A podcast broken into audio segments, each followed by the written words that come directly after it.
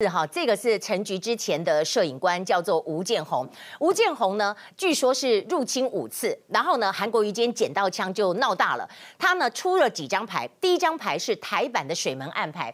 台版水门案牌就说，我上班一个月之内半夜潜进办公室五次，他到底在做什么？他想干什么？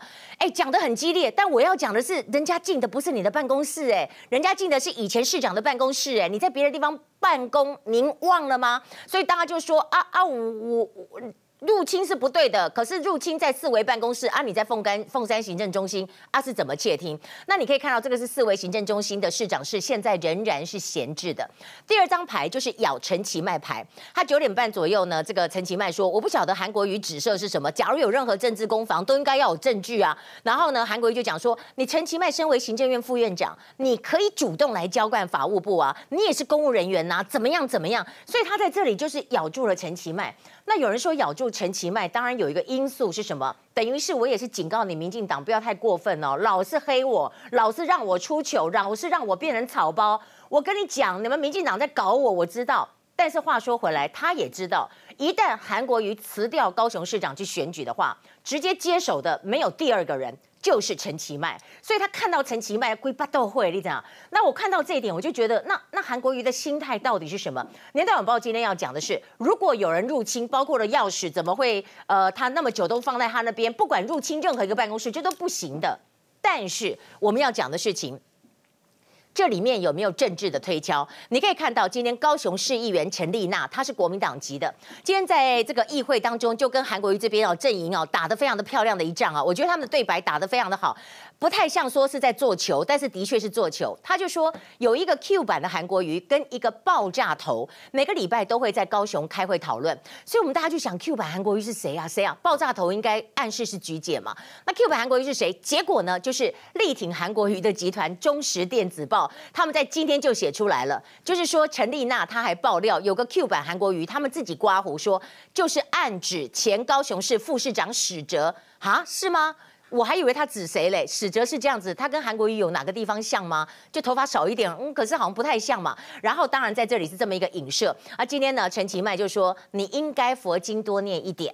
国民党党内初选是国民党的家务事，当总统也是假日总统吗？他就是酸他韩国瑜，不是说你不是说你这个选举用那个假日去选举？他说那你当了总统是不是也是假日总统呢？哇，这句话当然打到韩国瑜的痛脚。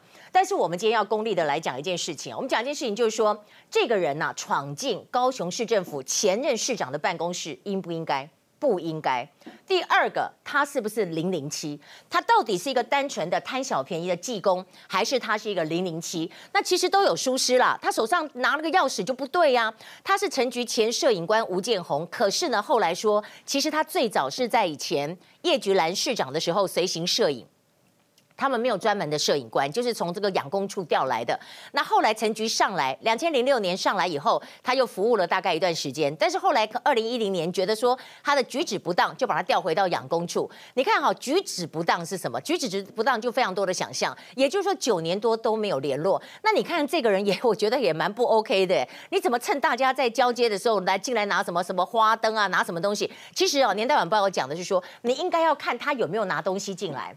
他如果拿了很多的监视器或者窃听器进来，那就有问题。